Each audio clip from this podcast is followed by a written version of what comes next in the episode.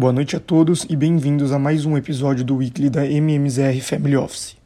Quanto aos updates da guerra, essa semana tivemos uma semana com poucos avanços ou fatos novos, mas vale ressaltar apenas que a Rússia cumpriu o prometido e interrompeu o fornecimento de gás à Finlândia, após Suécia e Finlândia caminharem para acordo de ingresso na OTAN. Sobre China, observamos uma redução no número de novos casos de Covid, assim permitindo Xangai reabrir o metrô parcialmente no domingo passado, após dois meses de paralisação em meio às restrições da política de Covid-0. Mas as pessoas ainda precisam apresentar fortes razões para sair às ruas. Com essa política tão restritiva para a atividade, observamos mais uma casa reduzindo as estimativas de crescimento do país asiático. Dessa vez, o banco JP Morgan reduziu a previsão de crescimento da China de 4,3% para 3,7%, enquanto o guidance do Partido Comunista ainda segue em 5,5% para 2022. Na economia americana, tivemos a divulgação de diversos indicadores que juntos culminaram num alívio no cenário global. Primeiramente, o Bank of America reduziu a aposta de crescimento dos Estados Unidos de 2,7% para 2,6% em 2022 e de 1,8% para 1,5% em 2023. Quanto aos indicadores, o tombo de 16,6% nas vendas de moradias novas entre março e abril veio muito pior do que apontavam as previsões do dos analistas, de menos 1,7%. Do lado da atividade, o PMI composto recuou de 56 em abril para 53,8 em maio, menor nível em quatro meses.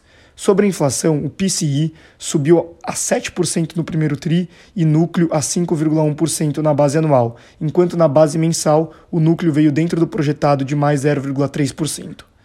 Além disso, tivemos dados de pedidos de auxílio-desemprego nos Estados Unidos, que caíram mais do que o previsto no mercado de trabalho persistentemente apertado.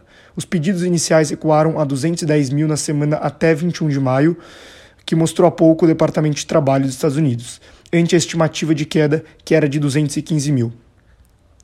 Portanto, graças à combinação de uma ata do Fed não tão hawkish, de um PIB americano mais fraco que o esperado e do indicador preferido de inflação do Fed, o PCI, em linha com a expectativa, confirmando a desaceleração da inflação dos Estados Unidos e da atividade, o resultado foi a primeira alta semanal de mais de 6% das bolsas americanas em dois meses e um recuo considerável no juro das Treasuries.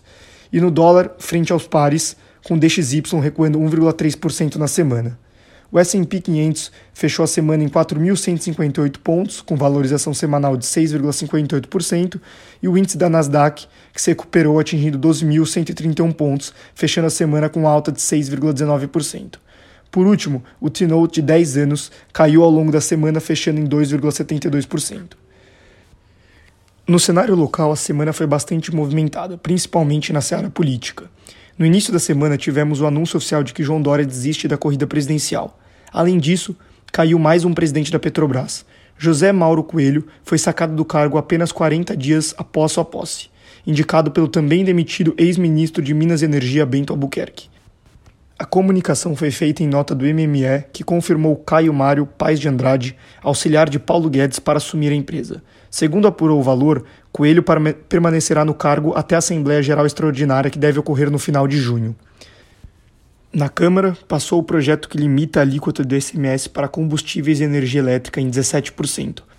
A proposta foi aprovada com um placar maciço, 403 votos favoráveis contra apenas 10 contrários segue agora para o Senado, porém ainda não há data prevista para votação na Casa. Quanto a dados econômicos, o IPCA 15 de maio desacelera a 0,59% acima do consenso de 0,45% ante 1,73% em abril. O consenso de mercado é de que o IPCA deve ficar entre 8% e 9% este ano, muito acima da meta de 5%, a despeito da ação da política monetária. As projeções para 2023 também já extrapolam o centro da meta de 3,25%, ficando entre 4,20% e 5%. Sendo assim, oito dos nove grupos de produtos e serviços pesquisados dentro do IPCA 15 tiveram alta em maio. Esse dado do IPCA 15 foi responsável por abertura na, nas curvas de juros locais, impacta, impactando principalmente os vértices mais curtos, pois o Banco Central deverá ter que prolongar o ciclo de subida um pouco mais por não termos atingido ainda o pico de inflação. No cenário corporativo, vale ressaltar o envio do prospecto de follow-on da Eletrobras, em que, em que, o BTG Pactual e o Bank of America serão coordenadores da oferta, em uma oferta que deve girar entre 25 e 30 bilhões de reais, sendo a maior oferta pública da história da América Latina. Por fim, o índice local fechou aos 111 mil pontos, com alta semanal de 3,18%, e o IFIX em 2.806 pontos, com valorização de 0,72%. Ademais, o dólar fechou em R$ 4,72, caindo 3,07% na semana. Muito obrigado a todos e uma boa semana.